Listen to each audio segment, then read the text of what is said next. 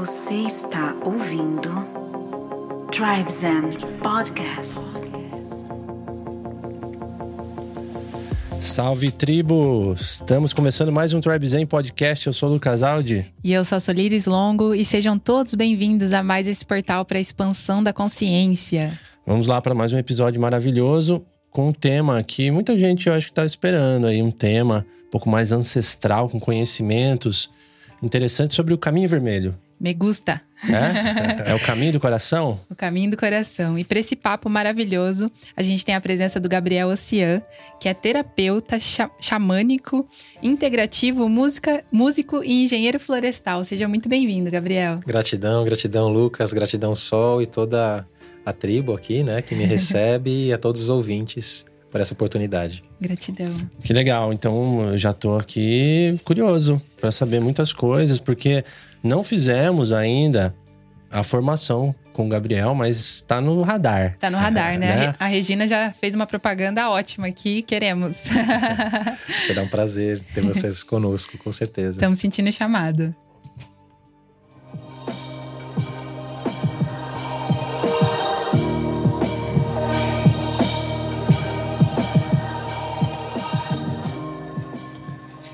E dá um salve para vocês que nos acompanham aqui. Já temos aí uma boa jornada de episódios para quem quer acompanhar, né? Então, uhum. deixar para você um recadinho que estamos também no YouTube com o episódio na íntegra, sem cortes, estamos afiados aqui. É. E aí você pode nos encontrar também nas principais plataformas de áudio, como Spotify, Google, Deezer, onde você preferir. E se você passar por lá, segue a gente, né? Ativa o sininho para receber as notificações. Deixa uma estrelinha é. e indica para algum amigo. Nosso Instagram também tá super recheado, sempre com os cortes para você conhecer os episódios novos e outros conteúdos, né? E estamos também no YouTube com o episódio na íntegra em vídeo. Então, se você gosta de ver em vídeo, ver os bastidores aqui de como que rola essa entrevista maravilhosa, assista lá, nos marque, siga no, no YouTube também. A gente vai ficar muito feliz. Legal. E aí temos vários movimentos acontecendo, tanto na nossa casa quanto nas vivências que a gente faz externas, né? Uhum. Em ambiente de natureza. Então, muita coisa legal. Se você já passou pelo nosso site, você vai ver lá que tem a imersão de fotografia na natureza, né? Que acontece uma vez por ano só. Sim, é uma vivência maravilhosa onde a gente une a fotografia, mindfulness, autoconhecimento, natureza, num lugar maravilhoso com pessoas maravilhosas. É muito especial, né? Fora outras, outras atividades, mentorias que estamos ministrando. E eu queria saber de você que nos escuta ou está nos assistindo, o que você gostaria que a gente armasse aí, né? De repente, uma vivência diferenciada. O que, que você está sentindo? Porque aqui estamos rodeados de mestres, sempre. É, só bruxo. Então, o Tribe Zen tá para lançar aí um evento anual uhum. para reunir a nossa tribo. Fiquem ligados, Tribe Zen Day. Isso. Uau. E inclusive também estamos com projetos aí com uma vivência com o nosso parceiro Karuna Kombucha, que ah. tá aqui na nossa mesa. Esse Karuna, esse kombucha maravilhoso. Somos muito gratos e felizes por ter essa parceria. E se você também quiser ter o seu kombucha em casa, esse kombucha é bem diferenciado é um kombucha que pode ficar fora da geladeira. Então você pode comprar seu kombucha em qualquer lugar do Brasil que vai chegar sem explodir a garrafinha. E tem cupom, né? e tem o nosso cupom Tribe15. É T-R-I-B-E 15, em número 15. E você tem 15% de desconto e frete grátis. Não é por nada, mas é um elixir de saúde e energia, energia e, vibe, é, e vibe boa. Vibe boa. Então, de repente, você pode incorporar aí na sua alimentação, porque, né? É um alimento probiótico, assim, maravilhoso. É. Você quer cortar um pouco a lactose, você quer cortar um pouco os lácteos, né? Uhum. E manter aí seu funcionamento muito bem do seu intestino e tudo mais, é maravilhoso. Eu é. tô, assim, feliz. Somos adeptos. Adeptos.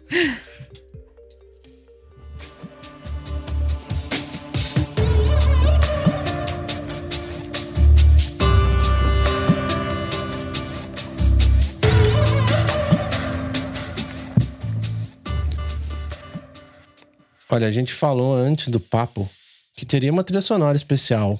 É verdade. Será que vai ter uma trilha sonora especial? O que, que vai acontecer? Porque temos um músico aqui, né?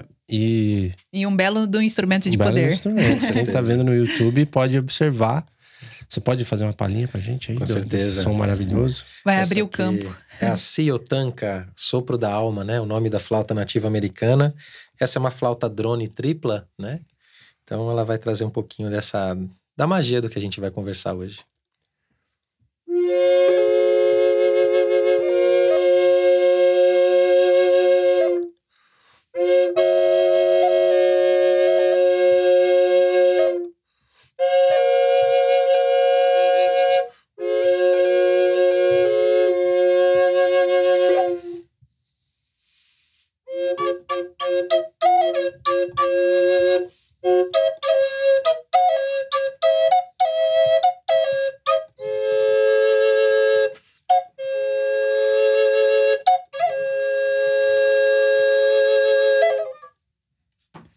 Coisa linda!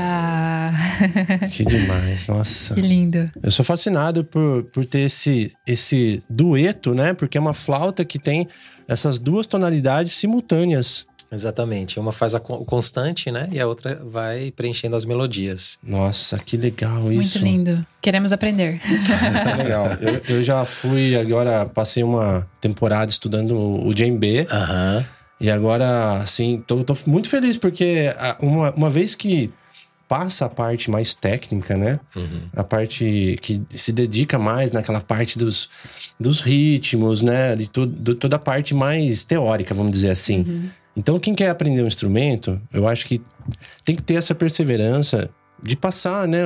Dedicar um pouquinho. Tem que cruzar a linha de fogo. Exatamente. É. Né? Porque depois é tão é. gostoso, divertido chegar num ponto de tocar um instrumento onde você simplesmente flui Isso. sem pensar na sua mecânica.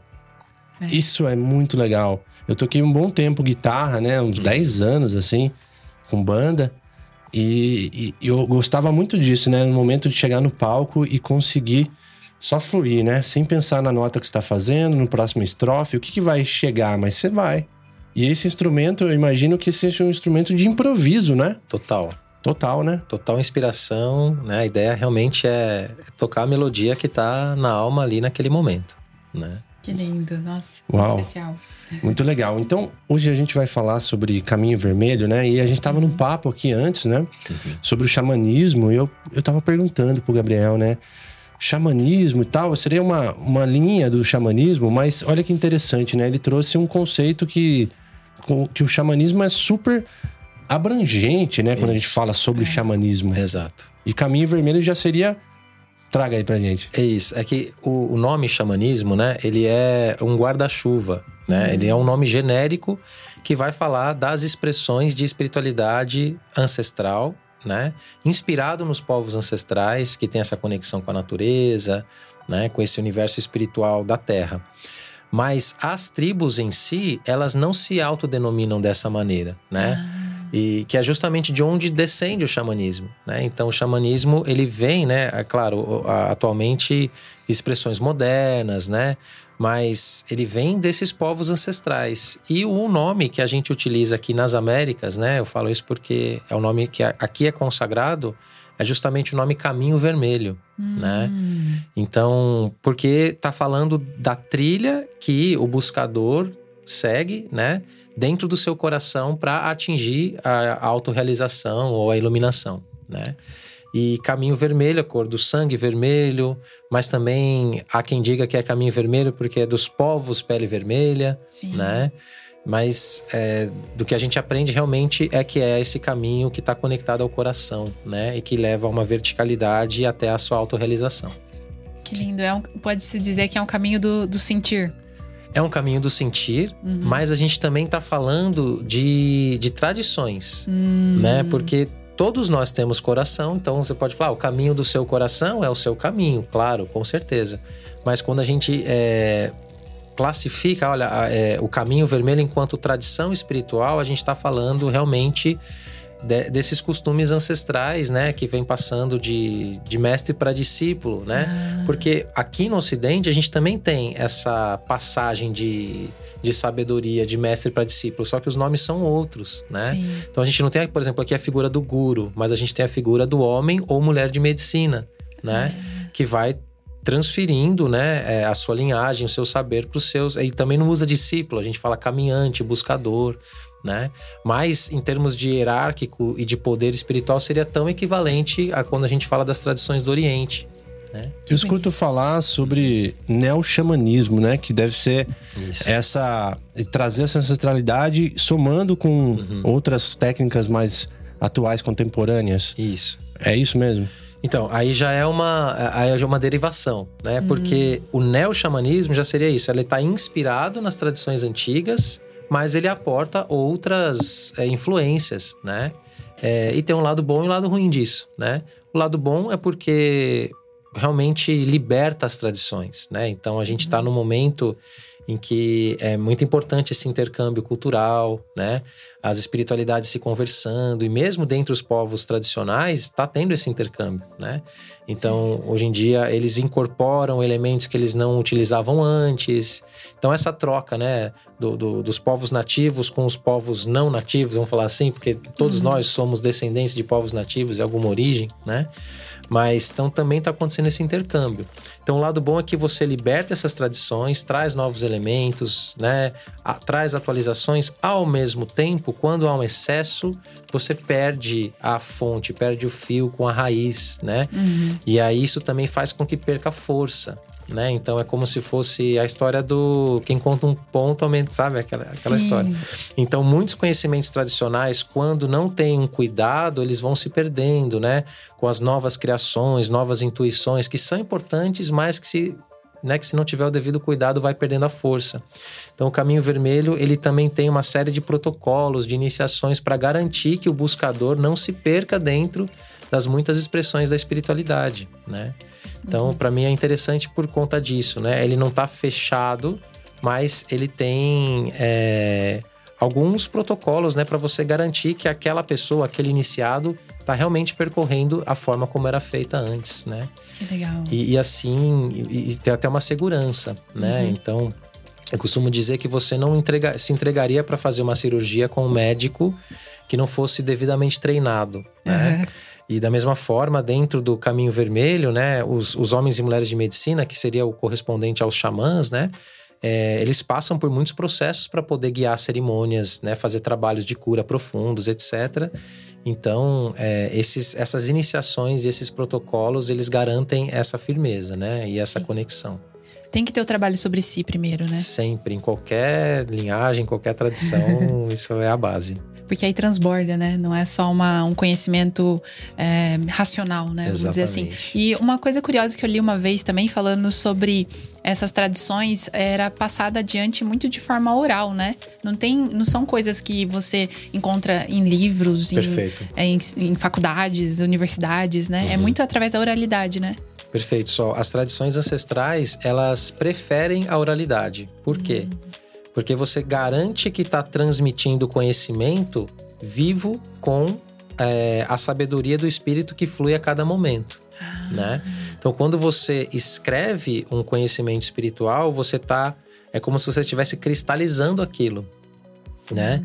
E qual que é o problema de você cristalizar um conhecimento espiritual? Além dele poder cair em mãos erradas, digamos assim, ele está sujeito a interpretações que são completamente distintas do propósito original daquele momento, né? Uhum. Então é como se você tirasse de contexto, né? Então, para garantir que esses conhecimentos não vão sair do contexto, eles são preservados de forma oral, né? Além da transmissão quântica que vai quando você está na presença né, de, de, um professor, de um instrutor, porque ele não está transmitindo só um conhecimento técnico, ele está transmitindo todo, toda a vivência, toda a jornada, né, todo o fator ali energético que está por trás daquele conhecimento que ele está transmitindo, né? uhum. Então é como se tivesse uma carga energética junto com o conhecimento, né? As memórias, as, as intenções, né? Toda essa carga ancestral que vem junto, né? Diferente de você ler um livro e você receber uma transmissão direta. Né? Sim, nossa, que interessante isso. É, e, e tanto que eu imagino que isso é muito legal porque o próprio facilitador ou o próprio mestre ele está em constante transformação, né? Então, cada momento, imagino você com essa experiência, a cada vivência tem algo especial, algo novo, algo in, é, único Exato. ali. Nossa. Muito massa. Isso que... eu, eu senti esses tempos atrás, por exemplo, a minha avó, né? Minha avó é, é curandeira, mas ela não sabe que ela é. e ela sabe um monte de coisa com ervas, uhum. parte de medicinal, assim, ela vai no meio do mato, ela vê uma batatinha, ela fala, ah, isso é bom para isso. Que legal. E aí, são conhecimentos, eu tenho, eu comprei alguns livros esse tempo atrás uhum. de medicina de plantas medicinais, uhum. mas me veio um chamado. Eu falei, poxa, minha avó é viva ainda. Por que, claro. que eu não vou lá direto na fonte e aprendo Exatamente. com ela, né? É diferente. Olha aí. Com certeza, porque ali você. Talvez a batatinha da sua avó até esteja no livro. Uhum. Mas como colher, como sentir, como, né, assim, aquele fator, né, que, que tá para além das linhas, né? Isso Sim. com certeza não vai estar tá em nenhum livro, né? É. Você estava comentando que o caminho vermelho, eu não sei se o caminho vermelho, a sua abordagem não é tão ligada com as medicinas, plantas de poder. Sim. É, é o caminho vermelho ou é qual a forma que você conduz? Posso, não, posso é, clarificar isso, uhum. né? É, atualmente, quando a gente fala de ayahuasca, né, e plantas da floresta, a gente já associa diretamente com o xamanismo, né? E isso, claro, tem um entendimento do, né? É, tem um porquê disso. Ao mesmo tempo, isso é uma simplificação, né? Por quê? Por exemplo, quando você fala a palavra xamã, ela vem dos povos Tung lá da Sibéria, né? É, o Mircea Eliade, que é esse antropólogo que estava estudando né, essas tribos, e não existia uma palavra, a palavra xamanismo é moderna, né? Hum. Então, como é que foi a história? Ele começou a comparar a sabedoria né, desses homens e mulheres de conhecimento dessas tribos e começou a falar assim: nossa, mas isso que esses pajés, esses homens e mulheres fazem aqui é, é a mesma coisa que os curandeiros dos índios norte-americanos fazem, né, que os índios brasileiros também têm, que lá na África também tem. Então ele começou a comparar essas tradições e deu um nome, xamanismo, né? Que era o estudo dos xamãs. E os xamãs eram o nome dos sacerdotes daquelas tribos lá dos povos Tung, uhum. né? Então, lá nos povos Tung não tinha ayahuasca, entende? Não uhum. tinha as plantas da Amazônia, né? Então, sim, as tradições xamânicas utilizam plantas de poder. A gente se referencia a elas como plantas mestres. E não só plantas, fungos, animais, né? Seres mestres, né? Uhum. Que são catalisadores de consciência. Então, quando a gente associa unicamente as plantas de poder da Amazônia, a gente está fazendo uma simplificação, né? Uhum. Porque tem tradições xamânicas que usam plantas de poder específicas, tem outras que não utilizam plantas de poder, tem outras que utilizam muito mais o canto e a meditação, por exemplo, né? Os Guarani, eles usam a erva mate como planta de poder. Olha. Né? que não é uma planta enteógena, ou seja, que não causa estados ampliados de consciência, mas causa um estado de conexão espiritual para quem sabe utilizar, né, dentro dos protocolos deles. Então, os guaranis, eles têm, né, os rezos com erva mate, os banhos, as, as, as coisas específicas, né? Uhum. E essa é a planta de poder deles, percebe? Que legal. Então, né, então as práticas xamânicas dos guaranis é com erva mate e outras ervas, com fumo, com tabaco, uhum. com petenguá, que é o cachimbo, né?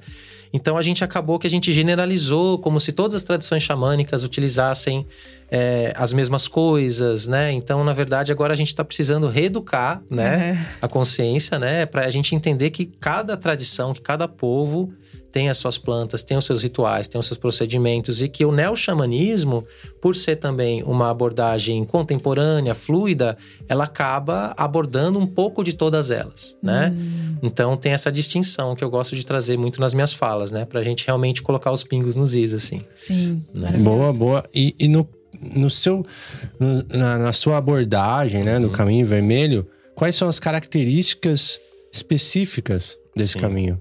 Perfeito. Então, a primeira coisa é, é, a compreensão do sagrado na natureza, né, uhum. na terra, que isso acho que é transversal, né, e em todas as culturas antigas vai ter esse respeito profundo, né, esse entendimento de que a terra é realmente o que nós somos, né, uhum.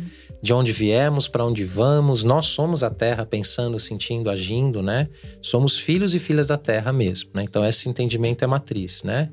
A partir disso, a gente vai ter um respeito e honra aos ancestrais, né? Ancestrais de sangue, de espírito e da terra, que é um.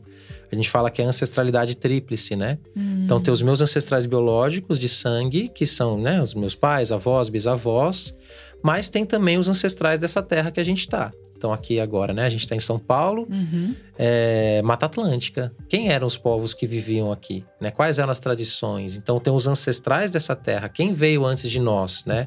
Antes de ser cidade São Paulo, de chegar à colonização, né? Então, Sim. então a gente está pisando aqui num território ancestral, né? Quem eram esses povos? Qual era a cor deles? Quais eram os nomes, né? E a gente vê isso muito presente na, nos nomes das ruas, né? Aqui de São uhum. Paulo tem muito, é.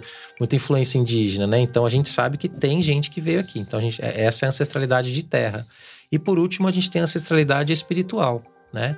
Que cada um vai ter a sua, né? Então não é porque você está aqui nessa terra que você tem que obrigatoriamente se conectar exclusivamente com essa ancestralidade. Uhum. Se fosse assim, a gente não teria nem cristianismo. Sim. Não é mesmo? Que é. é uma tradição que teoricamente vem da Palestina, né, do Oriente Médio, etc, né?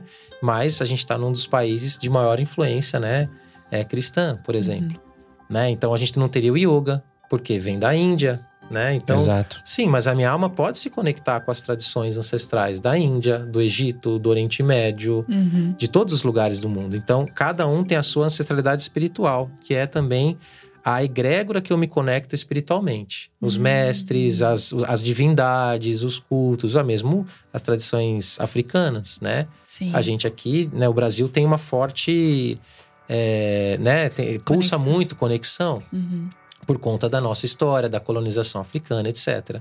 Mas, independente disso, né? É, eu posso me conectar com os orixás, né? Que, que vem dessas... O rio Oxum, né? Oxum, antes de ser a divindade que chega aqui, era um rio, né? hum. né? Rio Oxum e assim por diante. Que né? legal, uau! Isso e, são abordagens do caminho vermelho. Sim. Né? E é uhum. é interessante porque eu lembro que a Regina trouxe um ponto pra gente que ela falou: Ah, eu sou descendente de italiano. E aí Isso. você falou: Não, é, é, tem a descendência ancestral daquela terra, né? Dos xamãs daquela terra também. Exatamente, porque quando a gente fala de um país, tudo bem, mas quais eram as tribos que constituíam aquele país? Ah. Né? Então, lá mesmo, nós italianos, porque eu também sou 50% do meu sangue é italiano, né? Uhum. É, mas você tem lá os etruscos, por exemplo que era uma uhum. tribo totalmente matriarcal xamânica que vivia ali na terra, né? E que é uma das tribos que constitui o povo, né, de Roma e etc. Então você tem os etruscos, os pelasgos que foram mais para a Grécia. Você vai ter tribos, né? É quando você fala os ingleses, os ingleses eles são filhos de brigantes, senos, trinovantes, keltói, de onde vem o nome celta, né? Então, cada povo tem uma tribo de origem. Por isso que todos nós descendemos de povos ancestrais, uhum. sabendo ou não sabendo. Só que isso foi se diluindo com o tempo, né? É, quando a gente fala né, da, da diáspora africana, ah, você tem o povo de Queto, né? Então você tem essas diferentes nações, mas nós também temos, né? Uhum. É, é, as tradições do Oriente, os japoneses, ah, mas você tem os que são é, do norte, do sul, das ilhas, do continente. Então, todos os países têm as suas tribos que deram origem ao, à constituição daquele povo, uhum. né? América Latina também. Então, você tem aqui, ah, fui para o Peru, né? Que é um lugar que pulsa é, bastante ancestralidade da América Latina. Mas lá você tem os Quero, os Incas, né? uhum. né? Você tem várias tribos que constituem aquela nação, uhum. né? E esse conhecimento foi mais ou menos se perdendo. Então a gente foi generalizando, né? Mas fazer esse. É, buscar essa história, reconstituir tudo isso, é um estudo muito profundo que ajuda a gente a recuperar partes perdidas da nossa história e da nossa essência, sim. né? Então saber de onde viemos para saber quem somos e para daí sim poder dizer para onde vamos. Por isso que eu tô lendo Sapiens lá, falei pra você. livro essencial, de cabeceira. É. Uhum. Traz muita informação. Maravilhoso. É. E quando a gente fala de povos vermelhos, ele é, tá presente em toda a América, né? Até na América do Norte. Exatamente, né? Hum. Então, os peles vermelhas, você tem do Chile, né? Ao Canadá, você vai ter é, os povos indígenas pele vermelha, digamos assim. Sim. Né? Uhum. Que são esses representantes autênticos, né, entre aspas, assim, dessas tradições. Eu falo entre aspas porque é isso, né? Hoje em dia, dentro dessa nossa abordagem, nós podemos ser reencarnações uhum. desses, dessas tribos, desses povos. Eles mesmos falam sobre isso. Né? Sim. Mas, sim, né, em termos étnicos, temos somente quatro raças nesse planeta, né? A raça preta, branca, vermelha e amarela. Sim. nas suas viagens aí de estudos e tudo mais, o que você observou estando mais próximo das raízes de quem realmente detém essa ancestralidade viva ainda. Hum. O que que, ele, o que que você sentiu lá? Nossa. É, até me arrepia essa, essa sua pergunta, porque, na verdade, é, eu já entrei em contato com algumas, alguns povos tradicionais, né? E, e algumas pessoas que mantêm essa chama acesa, né?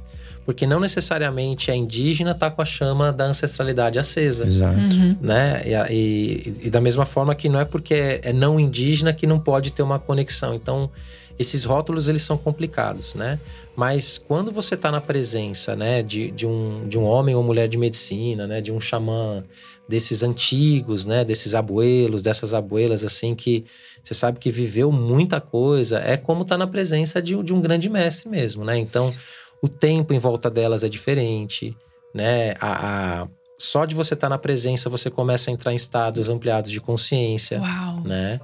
é, tem sites. Isso acontece com grandes yogis e acontece também com esses xamãs, né? Então, já tive a oportunidade de, de conversar, né? E de estar na presença de alguns deles. É realmente muito especial, né? Abre, abre caminhos, né? São portais, né? Um desses nativos que eu tive a oportunidade de estar junto é o maestro Fermin Murayari, né? Do Peru.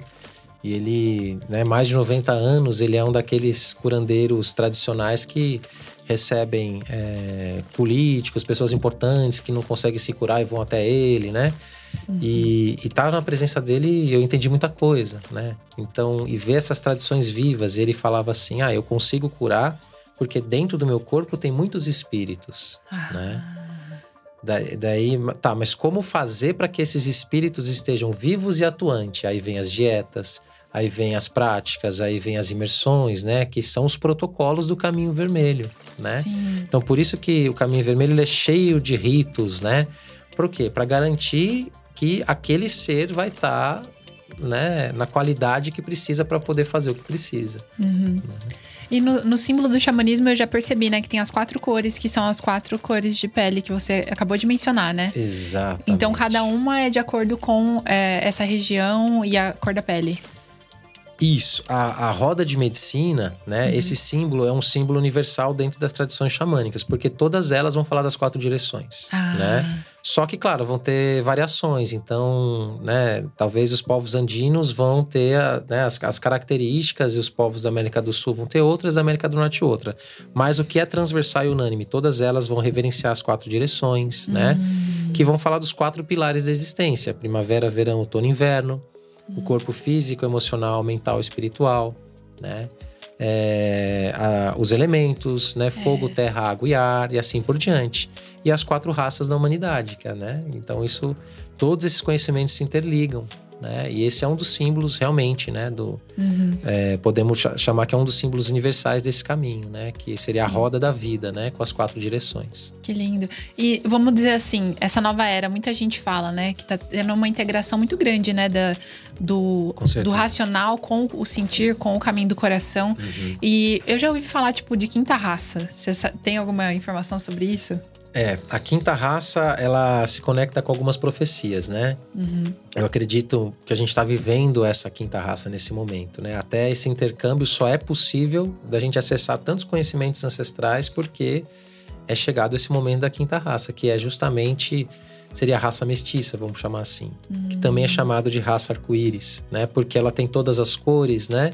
Mas também está a serviço da luz, né? Então, as profecias dos guerreiros do arco-íris, né, que dizia que quando a terra estivesse sendo devastada, as culturas esquecidas, os povos, né, é, vários guerreiros e guerreiras de diferentes lugares do mundo iriam reencarnar para recuperar esses conhecimentos esquecidos e auxiliar na regeneração do planeta, né? Essa profecia ela foi dita e ensinada entre os Hopi, entre os Navarro, né, entre os Cariri Chocó no Brasil, né, uhum. entre os Yawanawá na Amazônia. Então, várias tribos estão conectadas com essa profecia, né? E qual que é a missão? Trazer um quinto mundo de paz sobre a Terra, né? Então, essa quinta raça seria essa raça que unifica né, a, a beleza da, das diferentes tradições, respeitando né, essa diversidade. Né? Então, tem a beleza da diversidade, mas tem o que unifica essa diversidade também. Né? Nossa, poderoso. Quando a gente, eu e a Sol, né, estamos trabalhando aí fazendo fotos ou envolvidos em retiros, vivências. Uhum. Esses últimos dois anos, A gente fez muitos, assim, sabe? Foi muito especial Legal. receber esses presentes, de estar junto com mestres uhum. e com egrégoras tão especiais. E é legal que a gente vai pegando informações de diferentes conduções, uhum. práticas. E, e, cada um fala, de repente falou, né? Da nação do arco-íris. É. E a gente. Pá, e, e, aí foi somando. Eu acho que é a mesma coisa que vai acontecendo com quem escuta todos os nossos episódios, né? Vai pegando essas informações uhum. aí e trazendo isso tudo pro, pro, pro contemporâneo, né?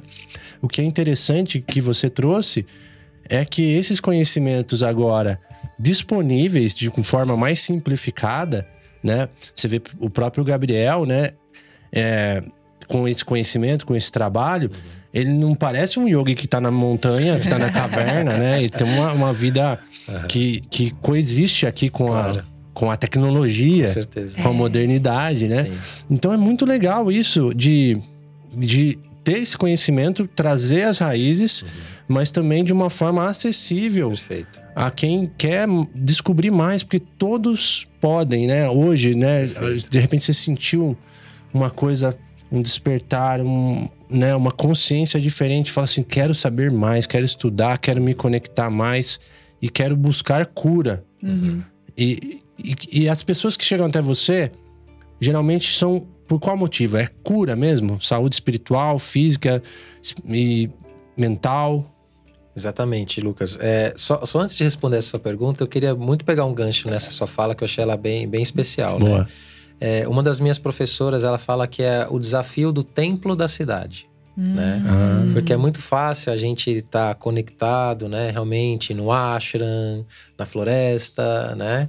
E realmente são lugares que a gente precisa ir. Não é que a gente não precisa deles. A gente precisa porque a gente precisa ter esses lugares é, de lembrar como que é uma conexão mais limpa, mais pura, né? livre de interferências, né? Do caos urbano que a gente vive.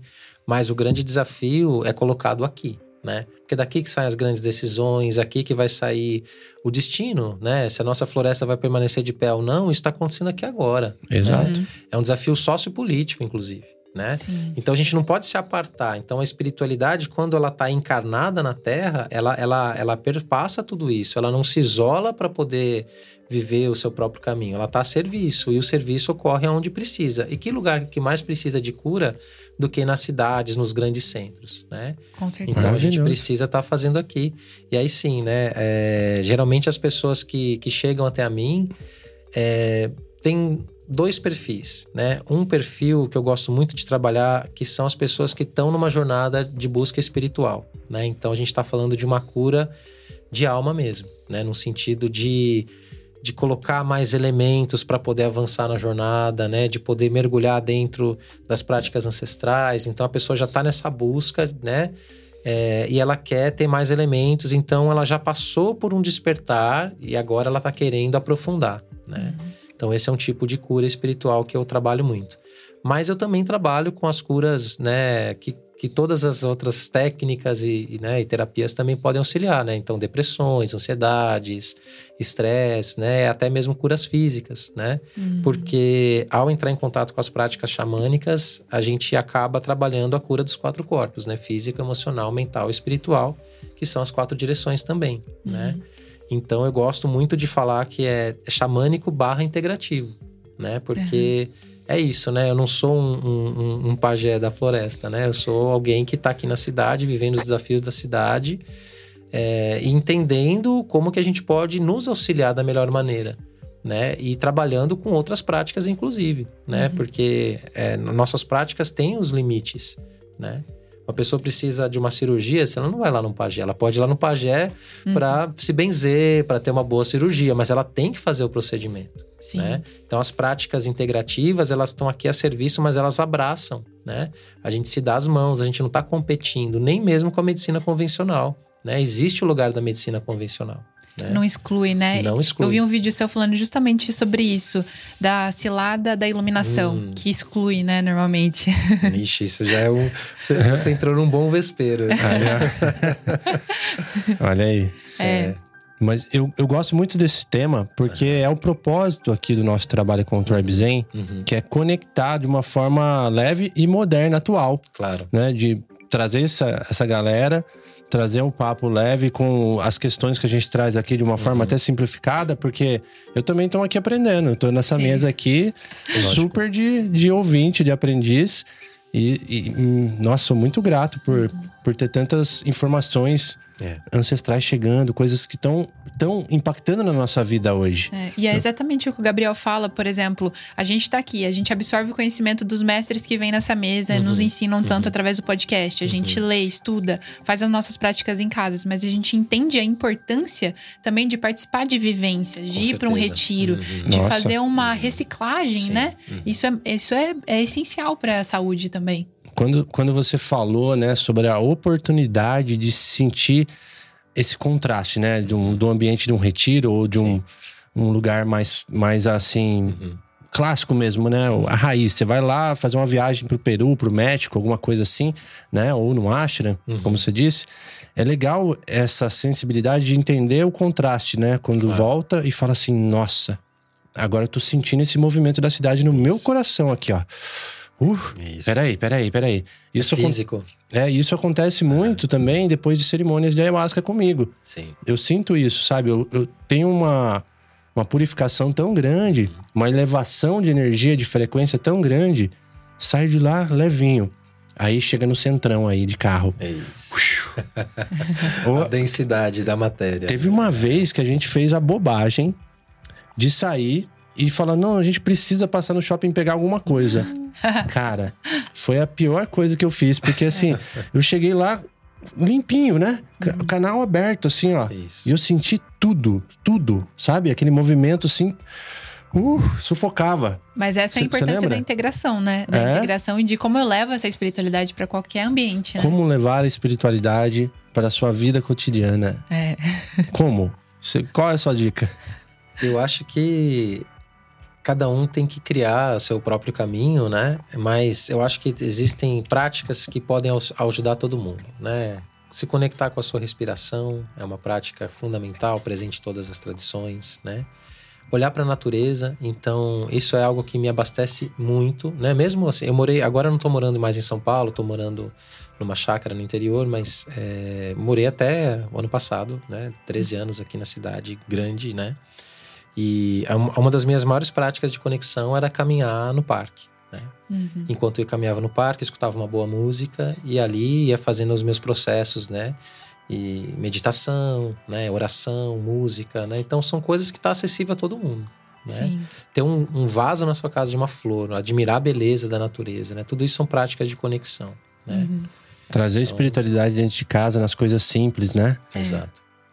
Reconhecer o sagrado de cada de cada objeto, de cada elemento, de cada que até, ser. Que até é um tema interessante também para a gente trazer sobre animismo, né? Isso. Que você falou isso na, no curso com a Regina e ela trouxe, uhum. a gente ficou super curioso para saber mais. Isso, o animismo então é esse conceito que ele vai nos lembrar que tudo é habitado por alma, né?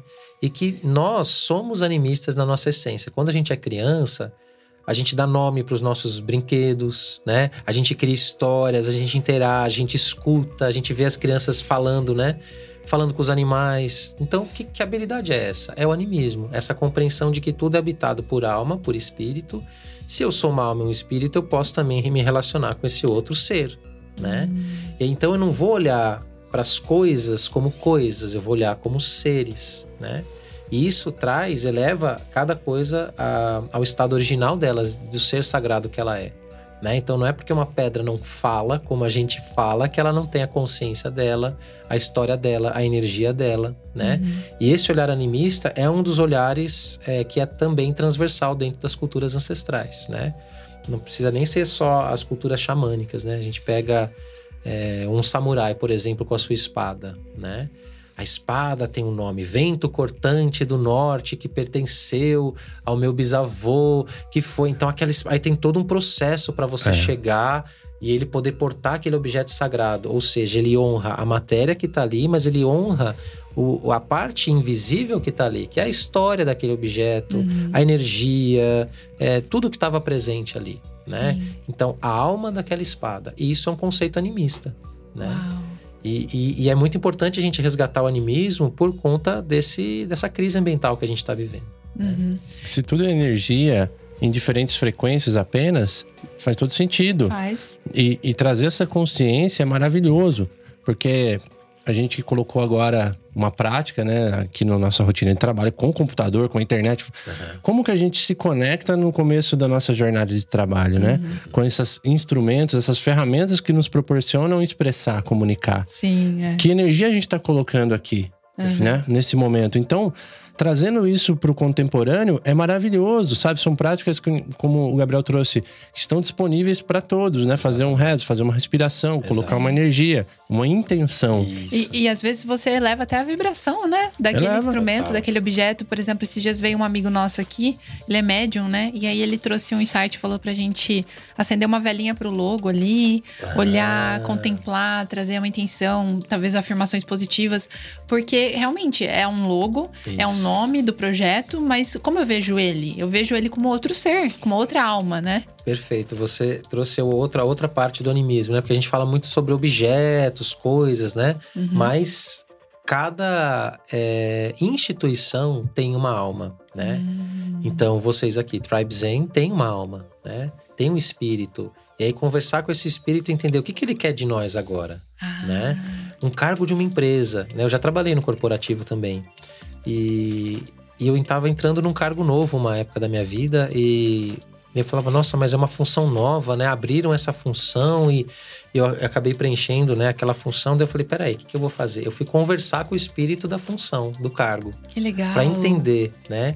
E era, e era um espírito jovem, e claro que era um espírito jovem, cheio de energia, de entusiasmo. Ele queria muito fazer o que ele tinha que ser feito, né? Então eu já falei, bom, então é um cargo que vai precisar de energia, vai precisar que eu tenha entusiasmo, vai precisar que eu tenha essa, esse cuidado, né? E, e, foi muito interessante porque eu fui entendendo. Então eu tenho essa relação com tudo, né? Instituições, um logo tem uma alma, ele está pulsando, né? Tem a forma ali energética uhum. que ele está manifestando, mas tem também a história de vocês aqui, a egrégora de vocês aqui, que também é vivo, né? Uma uhum. alma, né? Sim. Então é muito bonito mesmo esse, esse entendimento. Muito especial. E não é simples trazer a consciência, por exemplo, para alguém que está indo trabalhar no escritório. Uhum. E cada vez que ele senta ali naquela cadeirinha, na posição dele, o que você sente? Assim, nossa, mais um dia. Uhum. Segunda-feira, meu Deus. o que você sente quando você faz o que você faz? Uhum. Já é um super indicativo para você navegar um pouquinho mais. Quem sabe se eu for para lá, Isso. se eu for para cá, se eu tentar coisas diferentes. Uhum. Muito bom. Não é? Porque são coisas que estão dando sinais a todo segundo. O que que tá me, né, quando eu vou almoçar, quando eu vou comer, me alimentar, tudo que você faz te dá uma informação que é uma resposta instantânea no corpo. Direta. E aí? Nossa, isso não, não soa bem aqui. Essa é. intuição, por mais que você fale, ah, eu não, não sou tão conectado e tal, eu gosto dos assuntos aí, mas não sou tão conectado. Mas essa informação, ela é muito viva. Uhum. Ela é muito detectável, vamos colocar assim. Perfeito. Traga, faz esse exercício aí, passa a sua semana observando as coisas que você faz, uhum. que você se relaciona e o que elas proporcionam dentro do seu corpo. Qual que é o sentimento? É. Né? E às vezes tem uma parte energética, né? A gente viu com o episódio do Alfredo que às vezes um lugar, um determinado lugar, Isso. não é tão interessante. Por, uhum. por fatores energéticos ali do lugar. Uhum. Então, além da sua relação com o objeto, tem também a relação do ambiente, que já está ali, né? Com certeza. Sim. E eu achei interessante você falar que você conversou com o cargo, né? Por uhum. exemplo, a gente fez a prática aqui, acendeu uma vela, incenso, fez algumas afirma afirmações. Isso. Mas como seria, assim, você perguntar para essa entidade, para essa alma, né? Isso. É, é, é, juntando isso que o, que o Lucas trouxe também, uhum. né? Você traz uma intenção consciente e você fica disponível para ouvir sensorialmente a resposta. Hum. Desse outro lado. Que essa resposta não necessariamente vai assim: Oi, Gabriel, tudo bem? Eu sou o Espírito. Não é assim. Uhum. Mas às vezes vai vir uma imagem, vai vir uma sensação, vai vir uma memória, né? Então, como você percebe? Aí vem todo o nosso campo sensorial, né? Hum. Então a gente conversa, né? Você é, se coloca disponível para sentir com qualquer coisa que seja. Esse microfone aqui falando é. comigo, né? É, se a gente expandir a nossa percepção e tocar aqui, aqui já tem a memória de todo mundo que passou por aqui, que segurou esse microfone, é, a matéria-prima de onde ele foi feito, etc. Né? E aí eu posso me relacionar com isso. Eu paro, me conecto e tento sentir, é através do sentir, é simples. E todos nós temos é, essa capacidade, nós somos dotados disso, como seres humanos, né? De, de capacidades sensoriais e extrasensoriais. Sim. Isso não é, é, algo especial, digamos assim. Uhum. O que faz é, ser mais especial ou menos especial é o quanto eu me dedico para desenvolver esses canais de percepção, uhum. né? Porque muitas vezes esses canais estão entupidos, né? Então, por isso que a gente precisa das práticas para poder fazer essa manutenção e de limpeza desses canais. E também entender os momentos, porque se, né, não é toda hora que eu preciso estar com os canais todos abertos e limpos e disponíveis, porque senão seria uma loucura. É. Né? A gente precisa viver aqui no aqui e agora, né? ter uma mentalidade prática, objetiva. Então a gente tem que saber transitar entre os nossos estados de percepção. Hum, né? Então aqui e agora a gente está no nível né? Nós não vamos expandir mega, porque é. a gente tem uma mensagem para comunicar para os nossos ouvintes. Né? Então a gente vai ficar com a atenção plena, a gente não vai ficar. Né? Ah, mas vai ter momentos que não, agora eu preciso ir lá. Né? Enfim, nas práticas, nos rituais, né? E, e, aí sim fazer os meus trabalhos de purificação. É como abrir um campo mesmo, né? Exato. Abrir um campo. Legal. Sabe o que eu senti agora? Veio uma informação aqui, uma memória muito bonita. Que sabe quem são os, os maiores bruxos mesmo? Sim, ó. Se os bruxinhos da vida, é. as crianças. É verdade. Porque o canal tá aberto. E Exatamente. me veio uma memória, quando eu era criança, que eu tinha um cobertorzinho. Isso é clássico de criança, né? É. Aquele cobertorzinho velho, é. aquele mantinha. trapo, a mantinha. É. Que ficava chupando o dedo com, com a mantinha. e aquilo era um. Eu lembro que eu passei, acho que boa parte da minha infância com aquilo. Uhum. É como se fosse um, um instrumento de poder, Sim. uma coisa ali muito sagrada para a criança. É. E olha que bonito nessa né, relação, porque ela é natural, ela é já. Ela aconteceu ali aquela conexão. Sim. E a gente, né, com o tempo vai. E dá vida para tudo, né? Nossa, é, é maravilhoso. Você lembra de, de algum item de criança que você tinha muito apego? Olha, apego não, mas eu lembro que eu dava vida para muita coisa. Inclusive, pra, eu, com a minha avó, né, que eu falei no comecinho, a gente transformava é, espiga de milho em boneca. Olha que E legal. aí tinha o cabelinho do, do milho, assim, vermelho. Eu imaginava que era cabelo, colocava uma mantinha em volta. Isso. Então, você dá vida para coisas. Transforma objetos em brinquedo, né? Traz magia, imaginação. Magia, que é o que a gente faz, por exemplo, na nossa cultura, a gente fa continua fazendo isso. Só que a gente reduziu, né? Então, por exemplo, a gente faz isso quando é Natal, né? É. Aí vai lá, enfeita a árvore de Natal e coloca os símbolos. E, e, tem aquele espírito natalino, que é um espírito, vai falar que não é. Você é. gostando ou não gostando, é, de repente é de uma religião que não, né, não, não, não, não pratica o Natal, etc. Mas não importa, porque a gente está envolto dentro dessa egrégora. Né? Então, uhum. o que, que, a gente uhum. faz? A gente escolhe um símbolo, que é a árvore da vida, que está sempre verde, que resiste ao inverno, põe estrela, que é a luz, põe sim. Então, a gente vai trazer aquele objeto e vai tornar ele sagrado e mágico. Sim. Né? E essa magia, que é a magia do olhar ancestral, né? que a gente uhum. perdeu, mas a gente pode resgatar isso em tudo. Não precisa esperar ser o Natal para criar uma árvore simbólica, né? Como uhum. você falou, né? É, da, da espiga de milho, você fez um, um objeto sagrado né? Uhum. Que conecta com a terra, que conecta com todo esse é, essa conexão, né? E com certeza a sua avó aprendeu a fazer com a. Sim. O, enfim, né? E nunca mais esquece, né? Nunca. A gente não esquece. A macarronada de domingo com a família reunida. Exatamente. Você vê que existe um sagrado ali. É, tudo é sagrado, né? Olha que, que bonito. É. Nossa. E o que você quer passar para sua família, para os seus filhos, né? Que momento você pode tornar mais especial e trazer essa intenção? Sim. É né? especial. Ligar essa chavinha. Uhum. Não é legal? Vou tornar sagrado cada dia, né? Cada dia. E, e ritualizar a existência, né? Uhum. Porque isso, isso que você trouxe, a macarronada de domingo é um rito, né? Onde eu vou reunir minha família e vou trazer o trigo, né? Que passou por um processo e muitas vezes vamos colocar a mão na massa ali, a energia, porque era assim, né? É. Que nada fazia, né? Então, você se juntava em torno do fogo né, em torno do alimento. Isso, com certeza, é uma das práticas mais antigas. Né? Um, dos, um dos meus professores fala isso. Né? Um dos rituais mais antigos e sagrados é sentar em volta de uma mesa posta e, e, e conversar e partilhar a vida. Né? Exatamente. Né? Esses dias veio um insight pra gente. Uhum. A gente inaugurou a nossa fogueirinha aqui no quintal, ah, né? Que legal. E aí a gente pensou, teve um insight, falou que a gente passou muito mais tempo, né? A humanidade passou muito mais tempo em volta do fogo do que na frente da tela. Né? Perfeito. Né? E, e, é surreal. A energia que, que alimenta ali, né, do fogo sagrado é, é poderoso. Você sente uma abertura super agora maior, assim, da galera em relação a essas práticas ancestrais, fogo, rezo, música? Com certeza.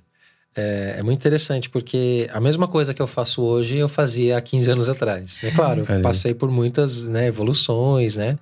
Mas nem todo mundo entendia quando eu falava que trabalhava com xamanismo, por exemplo, né? Hoje em dia as pessoas entendem, tem uma procura maior, né?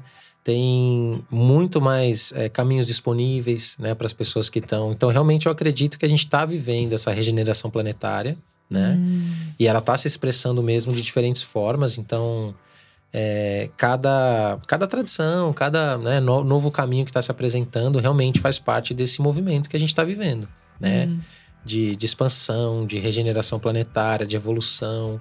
Dentro das tradições ancestrais, a gente fala que é a chegada do quinto mundo de paz sobre a Terra. Só que ele é um estado vibracional, né? Hum. Ele não é um lugar, né? A gente Exato. acha é. que a nova Terra vai ser um lugar, assim. Sim, ele é um lugar, mas antes de ser um lugar, é um estado vibracional que a gente já tem disponível aqui agora. Só que o que acontece? A gente não consegue sustentar ele, né? Isso. É como se fosse assim, tem um pico de, de, de elevação aqui, da, né, do, do, das dimensões mais elevadas, outro ali, outro lá. Pessoas, cada vez mais pessoas, com certeza, mas a gente não sustenta. Rapidamente a gente volta para o padrão vibratório antigo, hum. né? Então, quando a gente conseguir chegar nesses lugares e sustentar essa energia, aí a gente dá esse famoso salto quântico Aí sim a gente vai ver tudo aquilo que aquelas mensagens canalizadas que a gente recebe no WhatsApp estão prometendo. Porque você fala assim, né? Há 20 anos atrás eu vi, hoje entramos na nova era, a partir de agora não haverá mais, né? Guerras. guerras tá? Eu falei, nossa, mas espera, há 20 anos eu recebo essas mensagens canalizadas e, e aí, né? Uhum. Porque não sustenta, não é que elas estão mentindo, não é isso. É. Elas realmente são focos de luz que, que, que despontam assim mas não tem como sustentar. Então aquilo a gente volta para o padrão vibracional antigo, ah. né? E a pergunta chave, uhum. eu acho que é como manter. Isso. E aí é orar e vigiar, é, é disciplina e constância, né? E aí cada um, todos nós somos importantes, não tem quem não seja, uhum. né? Porque se não fosse importante não estava aqui vivo aqui agora, né? Então quem está nos ouvindo, eu, você, todo mundo, né? Nós somos importantes, nós temos que ocupar o nosso lugar na roda, uhum. né? Então não é só essa tarefa é uma tarefa planetária de todo mundo que está vivo aqui agora, né? E nem só dos seres humanos, os animais, as plantas, todo mundo que está aqui agora tem essa missão de elevar a frequência vibracional e sustentar ela para que a gente possa aí sim realmente viver o quinto mundo de paz sobre a Terra, né? Como os Cherokee, os Navarro e os Hopi estão tentando nos ensinar e tantas outras tradições tibetanas e assim por diante. Sim, né? maravilhoso. Essas frequências que você trouxe, né? De levar a frequência para chegar nesse lugar, né? Uhum. Nesse estado. E aí eu vejo que também existe uma jornada, né? Um processo de elevação dessas frequências, dessa consciência, para que a gente consiga também é, receber esse conhecimento. Uhum. Eu percebo que muitas coisas que eu mesmo li uhum. e tive contato há anos atrás ficaram lá. Uhum. E aí chegou determinado momento que eu passei por outros processos. E aí sim, ah, agora, pô, tá fazendo todo sentido. Uhum. E, e, aí eu percebo que a espiritualidade, hoje, trazendo para o mundo contemporâneo também, ela é interessante até para sustentar a base de sobrevivência que é necessária. Porque Com se a pessoa está na sobrevivência, como que ela vai levar a frequência dela e trabalhar? Uhum. Porque a gente veio aqui para ser feliz, Com além certeza. de experienciar, né? Com certeza. Então é muito legal trazer é, essa visão que a espiritualidade não é só para quem quer se iluminar e, uhum. e, alguma coisa muito mágica, Exatamente. mas ela é também um pilar de sustentação para navegar nesse plano, nesse momento. Muito boa essa é? sua colocação. A espiritualidade é um refinamento da consciência. Uhum. É só isso, né? Que vai permitir eu viver melhor, perceber o outro melhor, captar outras coisas que eu não estava captando, porque a minha mente estava num, num, num estágio de consciência em que eu não conseguia ver aquilo. Aquilo já estava lá, mas eu não conseguia ver. Exato. Uhum. E aí, com esse refinamento da consciência, nossa, eu passo a sentir outras coisas, ver outras coisas. Então, a gente está falando, a expansão da consciência é a espiritualidade, né? Uhum. Com uma consciência expandida, eu vejo mais, enxergo melhor e tenho mais poder, né? E, só que poder, né, que é uma palavra bem controversa. Sim. Mas é poder ser, poder fazer, uhum né? Melhores decisões. Poder viver, exatamente, né? uhum. né? Poder viver as coisas que já são. né? É. Mas que estavam ali cheio de bloqueios. E esse poder, uma coisa que está muito latente, assim, que várias pessoas falaram nos episódios anteriores, é sobre essa questão. Esse poder vem também quando a gente ocupa nosso lugar, né? Você Perfeito. falou ocupar o seu lugar na roda, né? É isso, que é o nosso poder pessoal, né? Uhum. Então, tem coisas que só você pode fazer pela natureza, uhum. né? Tem músicas que só você pode cantar, tem mensagens que só você pode transmitir. Então, se eu não faço, se eu não ocupo meu lugar na roda, é como se a natureza toda se prejudicasse, né? Uhum. O que seria de nós se de repente, né, os grandes inventor, inventores da humanidade, os grandes cientistas, os grandes músicos, poetas não existissem, né? Uhum. A falta que faria, né? A humanidade poderia continuar existindo, com certeza, mas talvez com menos beleza, com menos né? Enfim, então nós temos que ocupar o nosso lugar na roda não só por uma questão de realização pessoal, mas por uma realização coletiva, Sim. né? Que é a verdadeira felicidade, né? Não existe, ah, vou ser feliz só eu no meu mundinho, né? E aí, né? Quando eu tiver a casa, isso, o carro. Isso, mas e a realidade ao, ao nosso redor, né? É. Então essa felicidade genuína, né? É, que é um, um, conceito budista que eu gosto muito de, de incorporar também nas minhas práticas, né? que é quando eu estou vivendo o meu papel no mundo e esse papel no mundo ele acrescenta, né? Ele faz a natureza ser melhor, né? Eu não passo simplesmente deixando um rastro qualquer, né? E aí, conectando com o caminho vermelho, a gente fala do rastro de beleza. Né? A gente fala que é caminhar em beleza. Então, caminhar em beleza sobre a terra é isso. Por onde eu passo, eu vou deixando que tipo de rastro? Né? Nossa, Nossa, essa chave veio pra gente como Ontem. download ontem, um tempo atrás, que é, é, que rastro você está deixando no mundo. É. é uma consciência pra gente deixar no final desse episódio maravilhoso. Maravilhoso. Que é, é justamente pensar nisso, que rastro você está deixando, sabe? Conforme você passa, usa, isso. se conecta, se expressa, o que isso reverbera da, nesse ambiente? É um, a gente faz a nossa prática aqui de check-in, né? Uhum. E foi algo que veio, assim, emergiu pra gente trazer pro campo. A gente tinha é, conectado uhum. com isso quando a gente fez o primeiro movimento de coletivo. Uhum. E ontem a gente trouxe justamente sobre isso no campo. Que rastro que eu tô deixando? Eu tô deixando melhor, eu tô acrescentando é, o equilíbrio entre o dar e o receber, essa uhum. interdependência que existe no coletivo e que precisa ter numa terra regenerada, né? Coletiva. E as relações são um portal para acelerar isso. É. Né? Não adianta se isolar na montanha nesse momento, né? A gente tem que aprender se relacionando. É uma boa oportunidade. É. Né? Uhum, com certeza. Ah, que legal. Gratidão. Gratidão por tantas informações e tanto Prazer. saber. Nossa, que legal. Maravilhoso. Tô feliz. E, Gabriel, como que o pessoal pode te encontrar? O que que tá emergindo, assim, no seu trabalho? Cursos, vivências? Sim. É, o meu trabalho hoje, ele, ele ocorre dando aulas, né? Então, eu dou cursos, formações de xamanismo, né? Tem formações curtas, formações longas, né? É, dentro do caminho vermelho e dentro do xamanismo moderno, né? Então, eu faço essa distinção, né? Então, eu faço parte de uma linhagem ancestral, né? Ameríndia, e dentro dela existem cursos, formações específicas, né? Que eu acabo sendo um dos instrutores. É, e tem a, as minhas formações particulares e os meus atendimentos terapêuticos, né? Uhum. como terapeuta xamânico. Então, atendo online, presencial. E aí é só entrar no meu Instagram, Gabriel Ocean, uhum. e lá no Linktree tem todas as, as possibilidades, os retiros, né? As, as formas de me acessar. Maravilhoso. A gente uhum. vai deixar os links também, né, na página do site. No nosso site, na página do episódio, você pode pegar o link direto. E já aproveita, se você gostou desse episódio, faz um stories, marca a gente, Isso. indica para alguém. Isso é muito poderoso. É muito Com poderoso. a força passa do adiante, coletivo. Passa adiante. Força do coletivo. É. É isso? É isso. Gratidão, Gratidão. Gabriel, pelo papo é maravilhoso. Gratidão, pessoal. Muito sucesso, muita bons ventos. Abençoe aqui o canal de vocês e o trabalho de vocês. Arro. Itacoias. Arro. Arro. Gratidão. Tchau, tchau, pessoal.